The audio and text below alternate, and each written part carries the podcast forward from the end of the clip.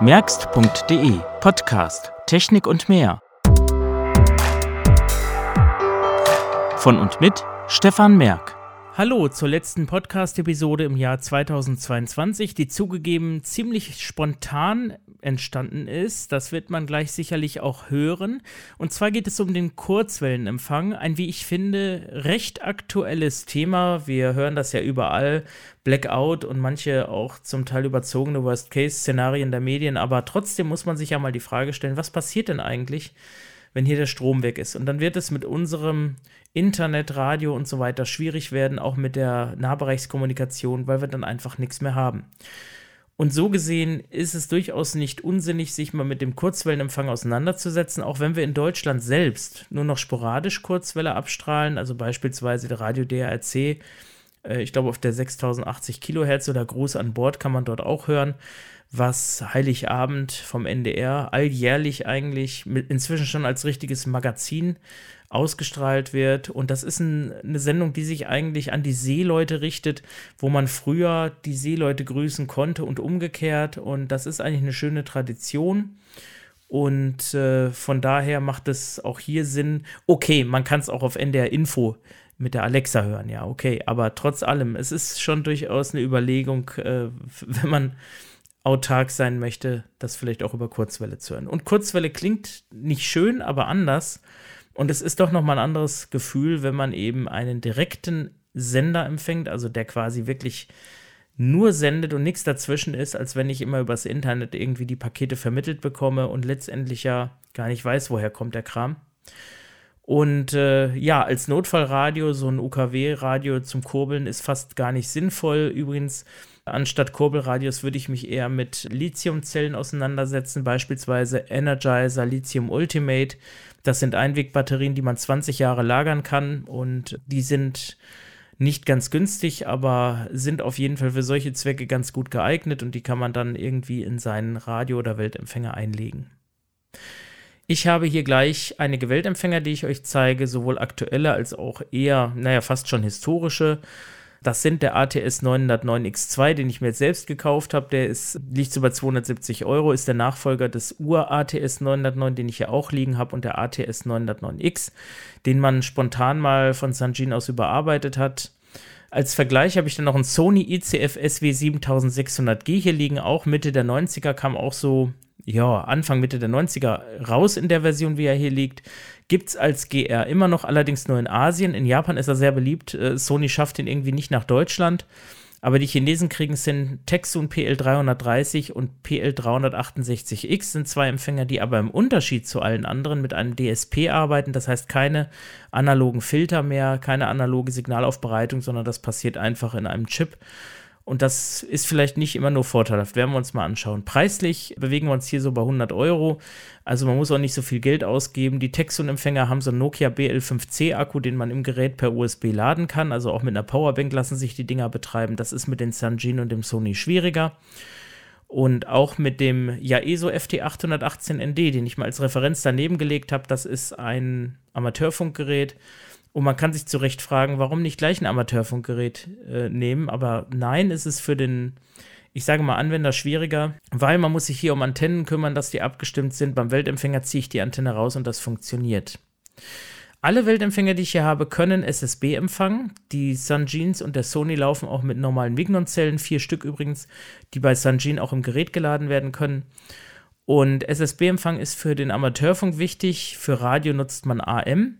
Bei Amplitudenmodulation, äh, das kennt man ja, hören wir gleich auch noch, äh, ist es so, da wird das ganze Spektrum genutzt, bei SSB eben nur das halbe, LSB fürs untere, USB fürs obere Seitenband, will ich jetzt nicht näher erklären. Wichtig zu wissen ist nur, SSB macht Sinn, um eben auch den Funkamateuren zuhören zu können.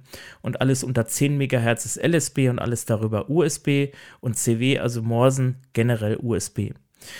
So, das aber erstmal zur Einführung. Dankenswerterweise von meinem lieben Freund Jens habe ich wieder einen Ohrwurm 3. Den hat er mir überlassen, netterweise. Und so kann ich jetzt wieder binaurale Aufnahmen machen in einfacher Weise. Macht jetzt hier auch Sinn, dass ihr das Gefühl habt, vor den Geräten zu sitzen. Und von daher werde ich jetzt mal umschalten.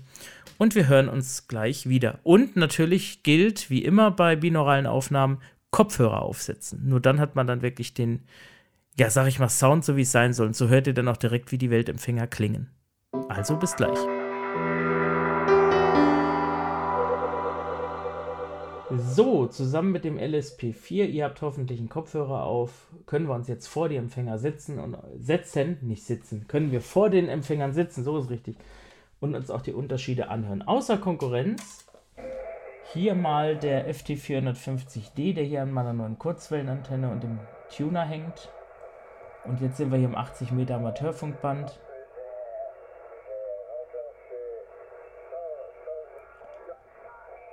Ja, und die Bedingungen sind heute auch besser, obwohl es schon hell wird. Ähm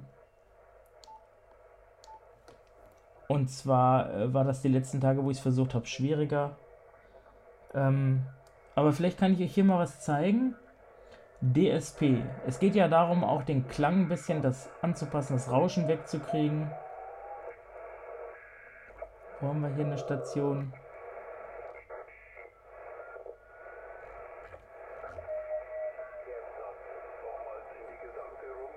Und hier habe ich die Möglichkeit und kann zum Beispiel die Stimme hervorholen.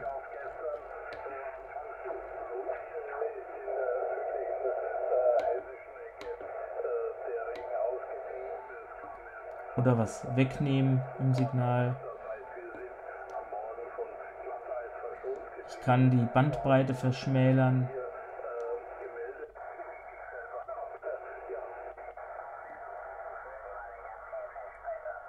Und mich dann nur noch auf die Sprache konzentrieren. Das sind Funktionen, die jetzt ein Weltempfänger nicht mitbringt in der Regel oder nur eingeschränkt und das ist auch eigentlich nur wichtig für die Sprachverständlichkeit beim Amateurfunk. So, wechseln wir mal rüber.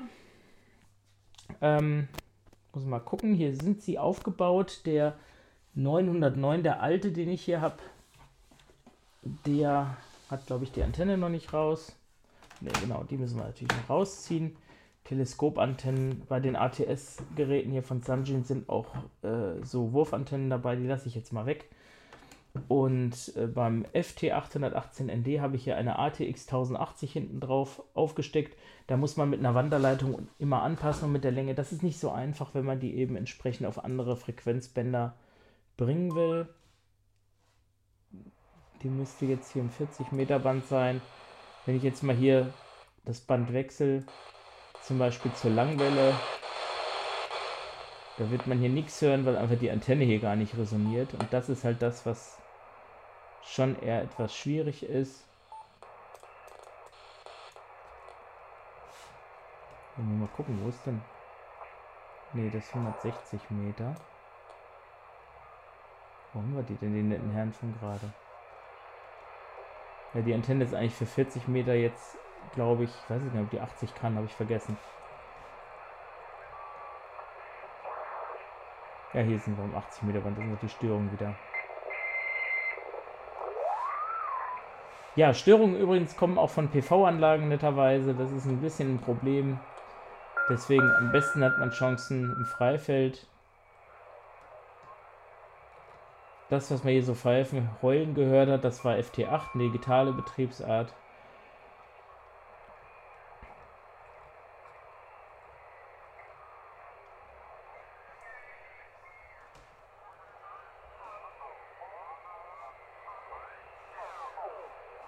Dem falschen Seitenband oder was?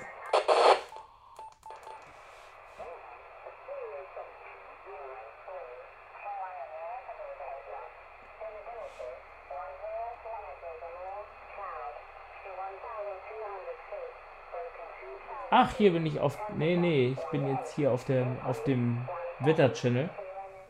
5040, okay. Also das ist schon etwas schwieriger. Hier habe ich auch keine Frequenzeingabe. Das ist hier bei dem ATS 909 etwas einfacher. Drückt die Taste neben der 3. Sag 5,04. Ich glaube. Oder wo war das? 5000? Ich habe schon wieder vergessen. 5450.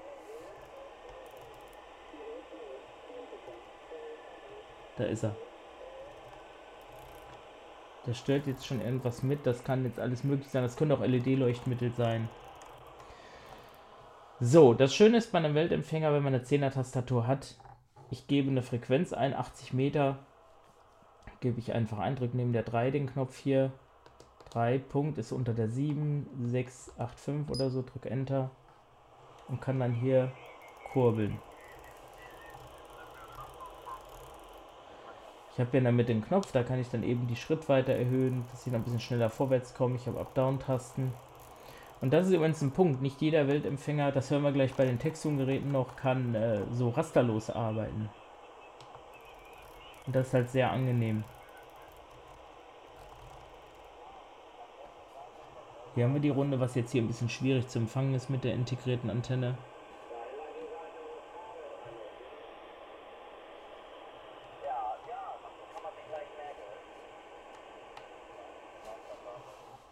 Ja, jetzt können wir mal vergleichen. Was macht denn der Vorgänger hier?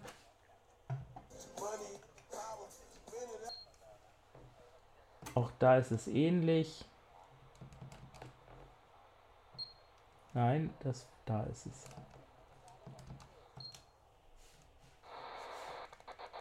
Und hier hören wir das Hoppeln. Der hoppelt nämlich.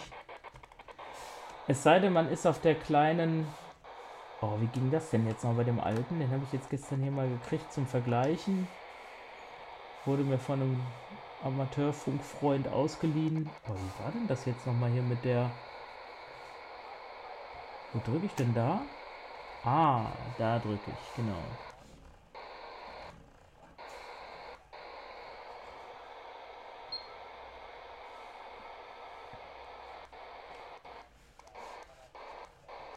Ja, den höre ich hier gar nicht. Gibt es ja nicht. Der Empfindlichkeit ist auch ganz aufgedreht. Hier was nochmal.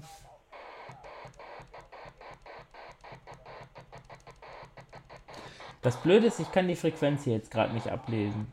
Das ist gerade mein Nachteil.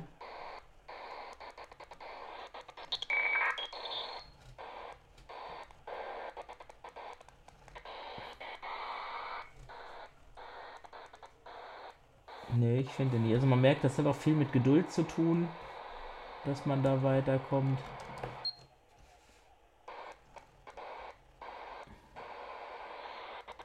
Na, 80 Meter ist jetzt auch schwierig. Ah, da war er.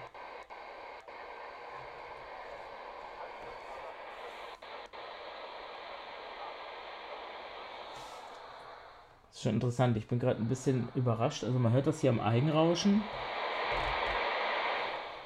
Und der 909X2, der ist hier schon ganz aufgedreht. Ne, jetzt ist er ganz aufgedreht. Also es ist schon...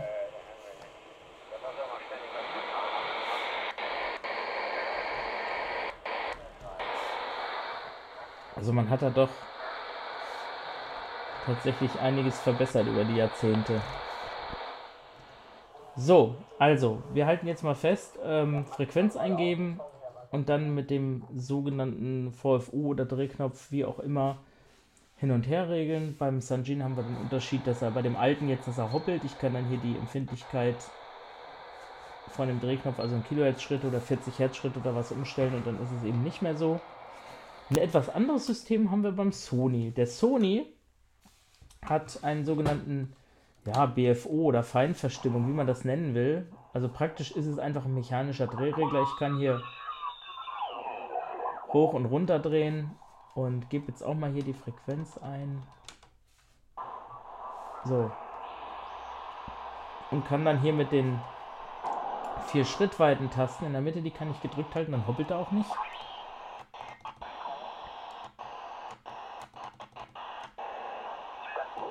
So. Und kann dann hier mit dem mechanischen Drehregler abstimmen die äh, Umschaltung SSB, LSB, USB mache ich hier an Schiebereglern an der rechten Seite. Also AM Synchrondetektor. Der Synchrondetektor kann bei benachbarten AM-Sendern versuchen, die etwas hervorzuheben, indem das Seitenband irgendwie korrigiert oder unterdrückt wird. Keine Ahnung, funktioniert auch nicht richtig, funktioniert selten richtig. Das haben die Texturenempfänger auch. So, da haben wir äh, den Sony. Jetzt gucken wir nochmal hier bei dem alten Sanjin, da muss man runterdrehen, habe ich jetzt festgestellt. Das ist ja erstaunlich, dass hier gar nichts zu hören ist. Aber wenn man das jetzt mal vergleicht, ich nehme mal den neuen Sanjin. Na, jetzt habe ich ihn ausgemacht. Ja, ich mache die mal leise und denke, ich habe sie aus, aber habe sie gar nicht. Habe sie dann noch irgendwie an und drücke ich auf aus und sind sie aus. So, jetzt vergleichen wir das mal hier mit dem Sony und da stellen wir fest.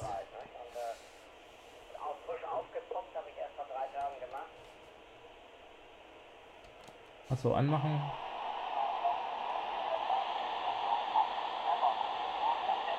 Auch hier hören wir einen Unterschied. Der Sanjin rauscht weniger, klingt beruhigter. Der Sony rauscht mehr, ist aber irgendwie lauter.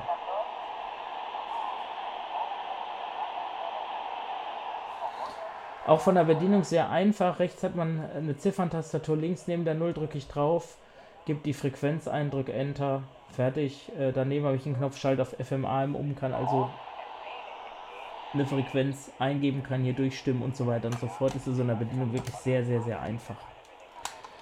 Ähm, sein Nachteil ist auf dem UKW-Band, das will ich jetzt nicht, nicht zeigen. Im UKW-Band merkt man den Unterschied sehr klar. Die ATS 909 Modelle haben RDS, können Sender empfangen, wo der Sony gar nichts mehr hört. Also hier ist der Sanjin absolut im Vorteil.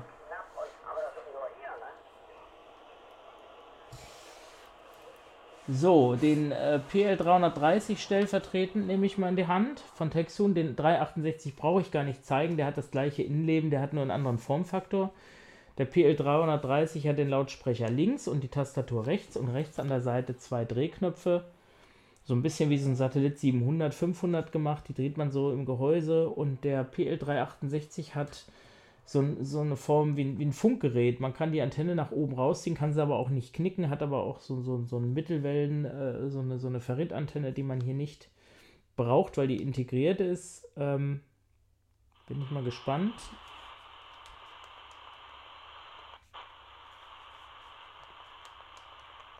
So. Und auch hier hören wir was. Das ist halt ein digitaler Drehknopf, das merkt man.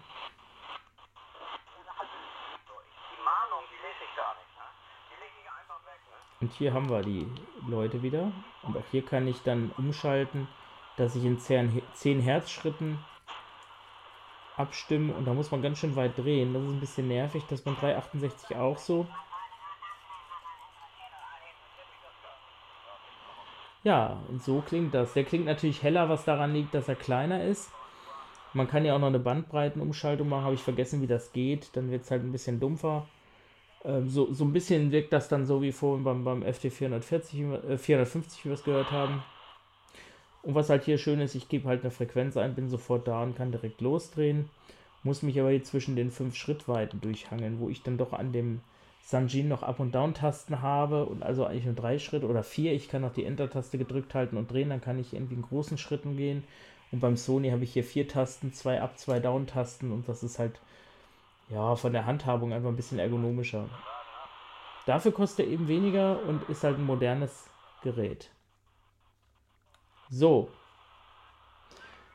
das zum Thema SSB-Empfang. Jetzt haben wir natürlich LSB gehört. Beim äh, Textun habe ich einen Knopf für USB. Ich habe auch einen Synchrondetektor. Beim Sony, wie gesagt, schalte ich das um und bei den äh, Sanjin-Geräten kann ich das auch entsprechend umschalten. Was man natürlich hier auch hat, ist Mittel- und Langwelle. Das ist dann fürs Radiohören auch interessant, genau wie die unteren Kurzwellenbänder.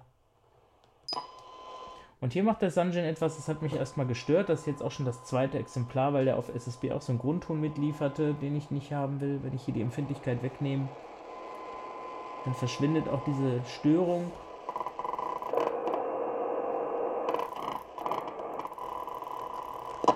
So, und dann kann man hier auch ganz einfach kurbeln. Und da hat man sogar Sender. Ich glaube, ich bin jetzt auf der Mittelwelle. Wenn ich jetzt hier nochmal drücke, links neben der 7, da sind links vier Tasten, da wähle ich den Wellenbereich. Und bin jetzt auf der Langwelle unterwegs. So, ist jetzt auch mal interessant, macht diese Störungen der alte 909 auch. Machen wir den mal leise. Auch hier können wir Da haben wir zwei Tasten. Oh, ein bisschen leiser. Für je Mittel- und Langwelle. Das habe ich jetzt gar nicht mehr so im Kopf. Auch der. Nein, der ist tatsächlich sauberer. Ist interessant.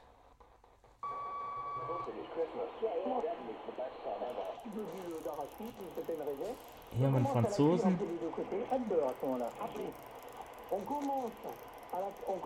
Jetzt hört man was Interessantes.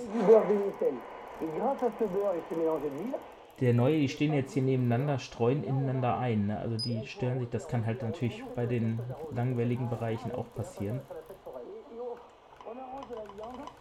Gucken, wo ist der hier?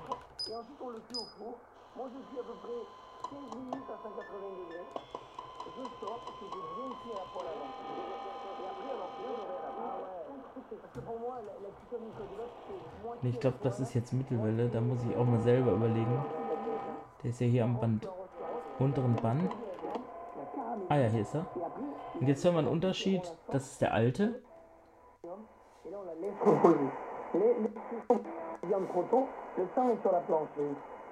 Und das ist der neue. Also das ist nicht ganz optimal. Wenn ich die Empfindlichkeit rausdrehe, dann wird er auch schwächer. Also hier muss ich mit diesen Störungen ein bisschen leben.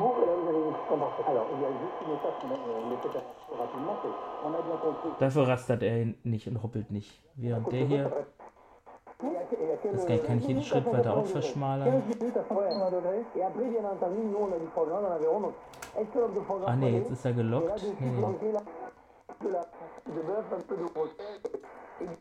Auf Mittelwelle übrigens 9 kHz Raster, in USA 10 kHz kann man bei diesen Weltempfängern umschalten. Und hier hören wir, dass das dann wirklich... Ja, es ist äh, witzigerweise beim alten besser gewesen. Und ähm, jetzt versuche ich mal den Sony. Wie komme ich denn jetzt auf die Frequenz?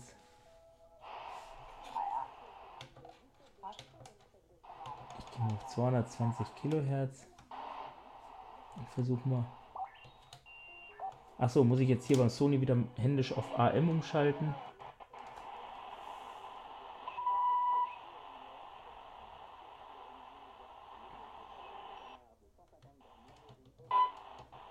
Oh, der hat, der stört sich auch. Jetzt gehe ich mal hier rein ins Band. Gerade hat er gepfiffen.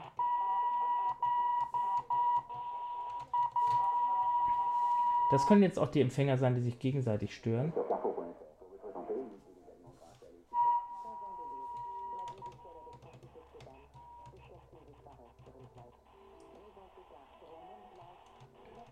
Aber man hört auf jeden Fall, hier ist einiges. Und nachts ist es ganz, ganz viel, tagsüber ist es ein bisschen wenig, aber auch der Sony pfeift. Interessant.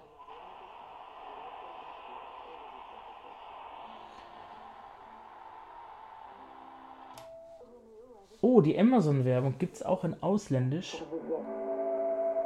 Auch lustig.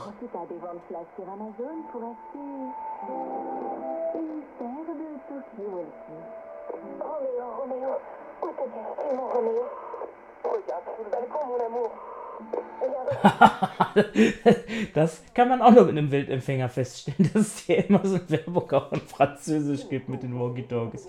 Sehr schön.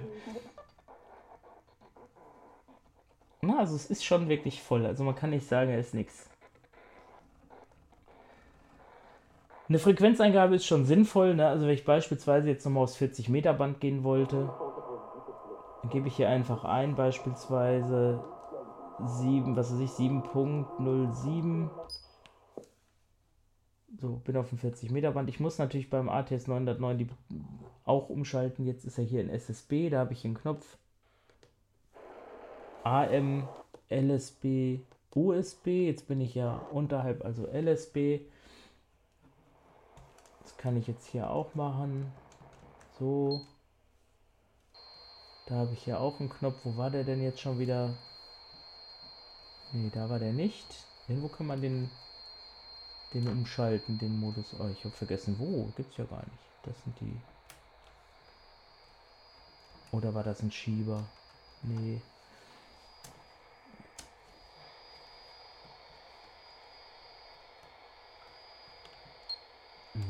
Ich weiß jetzt gar nicht, wo ich das hier umschalten kann. Ja, ist jetzt nicht so wichtig. Ach, der ist schon auf SSB. Okay.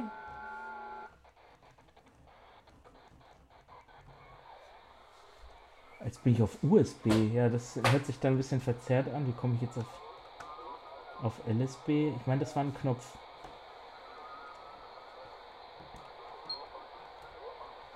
Ne, ich habe es vergessen, wie man das hier umschaltet. Ich weiß es nicht mehr. Zeigt euch Tastensperre. Das war ganz einfach, das weiß ich noch. Das war ein Knopf. Aber welcher war es? Beim neuen weiß ich es. Okay, lassen wir das mal so stehen mit dem alten. Halte ich mich jetzt nicht mit auf.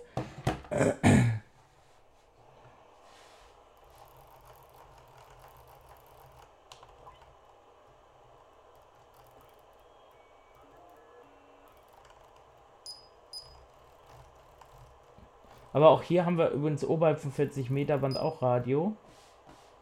Ähm, geht man auf AM. Ja, hier ist jetzt nichts, ne? Also das ist jetzt die falsche Zeit. Da bin ich auch überhaupt nicht im Thema, muss ich sagen. Welche Zeit, was wo ist. Also abends ist natürlich mehr los als morgens. Was übrigens nicht drin ist in allen diesen Weltempfängern ist DRM, also Digital Radio Mondial, also digitale Kurzwelle. Das gibt es auch. Das wird wahrscheinlich das sein, was man hier hört. Aber hier haben wir Musik. Und auch hier kann man übrigens auch die Bandbreite umstellen. Jetzt kann ich es hier mal zeigen. Und der neue ATS 900 rechts ein Schieber, den kann ich einschalten und dann macht er das automatisch. Muss man sich also auch nicht drum kümmern. Klappt auch meistens gut. Ist also auf jeden Fall ein schönes Gesamtpaket. Ja, bei AM übrigens hier bei dem Sony ähm, braucht man den Drehregler an der Seite nicht. Also hier ist es so, ich kann einfach eine Frequenz eingeben. Das ist ich versuche es auch mit der, ich glaube 60, 80 und halt einfach hier in der Mitte die Tasten gedrückt und komme also sehr schnell auch zu einem Ergebnis und kann halt hier übers übers Radioband laufen. Mit den äußeren Tasten geht das nicht doppelfrei. Wenn ich die gedrückt halte, kann ich direkt scannen. Das geht hier mit dem Sunjin auch, wenn ich auf die beiden Tasten drücke.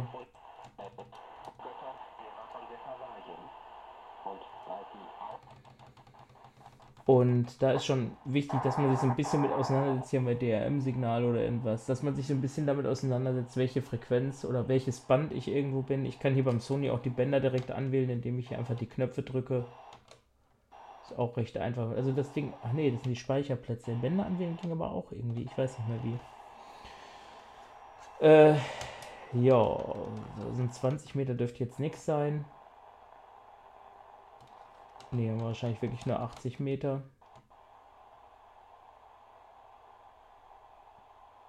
Da ist jetzt auch nichts mehr. Jetzt geht das weg. Jetzt wird es hell draußen. Ah, hier. So, SSB. LSB und dann abstimmen. Man hört es also auch, ob es SSB ist. Hier haben wir den.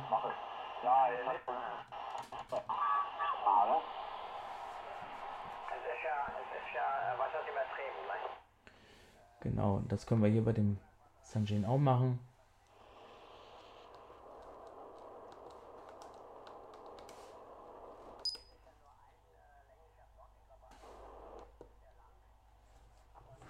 LSB und dann können wir hier jetzt wieder hochdrehen. Das ist halt der einzige Nachteil für die blinde Bedienung, wenn man die Frequenz nicht sieht. Also wenn man sich jetzt mal notieren will, wo bin ich gewesen oder will mal schnell was in den Speicher packen. Die Speicher finde ich allesamt unpraktisch. Da arbeite ich nicht mit. Also wenn ich eine Frequenz eingucke, was da los ist, fertig. So, das ist auch interessant. Ich höre den hier mit dem Sony, aber nicht mit dem Sanjin. Wo ist hier das Problem? Bin da jetzt auch 3685, bin hochgegangen. Das ist ja witzig. Es ist auch je nach Bedingungen so, jeder hört was anderes. Aber wieso höre ich denn den hier nicht? Das gibt's doch gar nicht.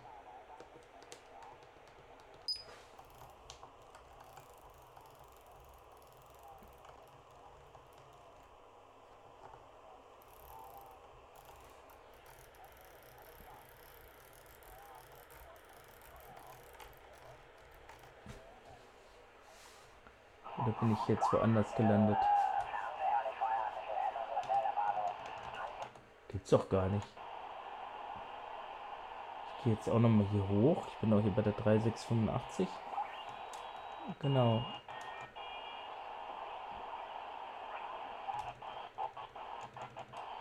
Und hier ist was. Das ist übrigens ein Nachteil bei den Sanjin-Geräten. Also wenn ich jetzt hier eine Frequenz eingebe, beim Sony kann ich schön gedrückt halten, hier muss ich kurbeln. Also hier muss ich wirklich dann drehen, weil ich mit den Tasten eben solche Schritte gar nicht machen kann. Wenn ich die gedrückt halten würde, dann scannt er. Ich habe doch hier die Ach, die Empfindlichkeit hatte ich zurückgenommen vorhin wegen Mittelwelle. Ja, das ist natürlich dann blöd. Das ist mir schon mal passiert. Nochmal. Ja, das sieht besser aus.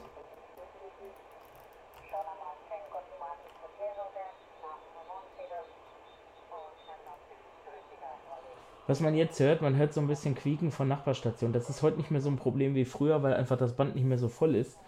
Da hat man natürlich jetzt wieder mit Filtern im Amateurfunkbereich ein Vorteil. Hier funktioniert dieser Filter, den ich vorhin gezeigt habe, nicht bei SSB. Bei Sony kann ich mir so ein bisschen behelfen. Kleiner Trick, ich kann, wenn ich jetzt hier mal an diesem Drehknopf, an diesem BFO drehe, dann wird es ein bisschen dumpfer. Und das kann ich so ein bisschen als Filter nehmen. Also ich kann den ganz dumpf drehen und drücke da mit den Tasten, bis ich den klar höre.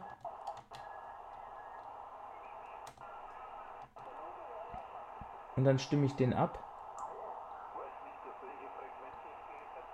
Mechanisch, ne? Also das, das muss man halt wissen. Also es gibt, wir haben das jetzt hier gehört, vielleicht einige Fallstricke. Ein Fallstrick ist ähm, die Empfindlichkeit aufdrehen. Die Antenne muss natürlich draußen sein. Man muss die richtige Modulationsart wählen. Also USB macht natürlich auf 40 Meter keinen Sinn. Hat man mit dem Sony einen Vorteil, man hat Schiebeschalter, wie gesagt, AM-Synchron, LSB, USB, das sind zwei Schiebeschalter. Das ist beim Sanjin etwas anders. Da habe ich einen, einen Taster. Äh, ich kann beim Sony gedrückt halten. Beim Sanjin muss ich drehen. So, und zum Schluss, wenn wir hier jetzt das nochmal gucken, der ist genau 80 Meter.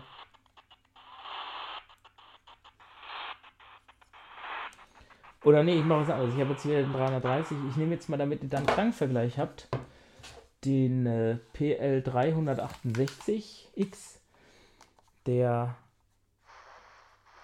deutlich kleiner klingt. Jetzt mal gucken, ob das hier geht. Manchmal geht die Frequenzeingabe nicht so, wie ich es mir vorstelle. Ne, ich bin nicht auf der Kurzwelle. So. Jetzt bin ich auf Mittelwelle. Da muss ich jetzt erstmal gucken, dass ich auf die...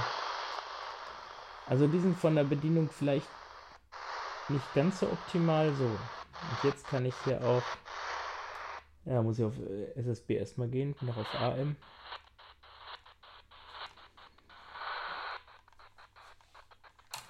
Hoppla.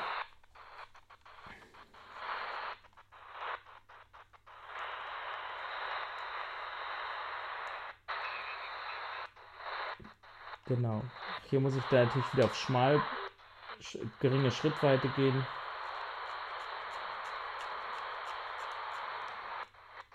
Na. Ah, hier sind sie. Beim Texten ist das doofe, wenn ich, ich muss mir irgendwie merken, welche Schrittweiten ich bin oder welche ich gedrückt habe. Also ein bisschen mitdenken muss man hier, sonst drehe ich mich, verdrehe ich mich auch ganz schnell wieder, wenn ich was höre. Ich will ja die 10 Kilo, äh, 10 Hertz Rasterung, um den dann abzustimmen. Na, da war er jetzt nicht, das ist schon wieder, ist mir schon wieder passiert. Ich glaube, fünf Schrittweiten sind es. Hier haben wir einen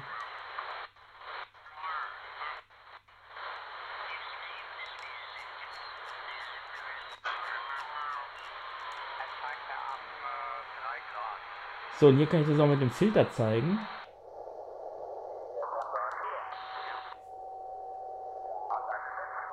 Und da kann ich mir dann, das auch, da gibt es auch kein richtig und falsch. Für CW ist natürlich ein schmaler Filter sinnvoll. Da stimmt jemand ab, da hört man es piepen.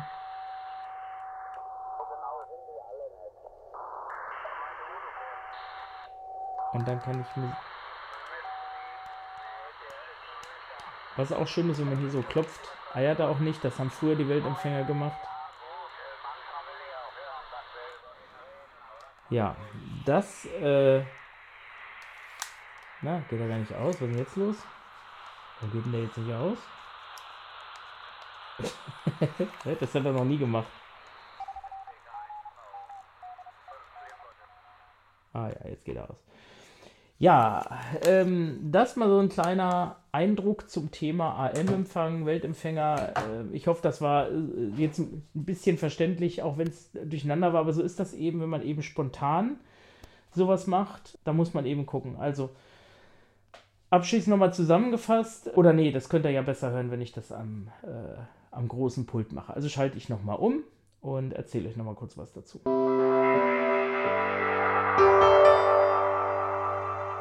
Abschließend jetzt mit besserer Sprachqualität äh, nochmal zusammengefasst. Also der ATS 909X2 ist der ja, teuerste der hier vorliegenden Weltempfänger und eigentlich auch der interessanteste. 270 Euro kostet er, inklusive Tasche, Netzteil auch zum Laden der optional einlegbaren Mignon-Akkus mit Ohrhörern und der AN60 Langdrahtantenne, die man links anschließen kann. Er hat an der Seite auch Anschlüsse für Tape Recorder, Line-Out, Line-In bietet er sogar auch, also man könnte ihn sogar als Lautsprecher auch nutzen und Kopfhöreranschluss.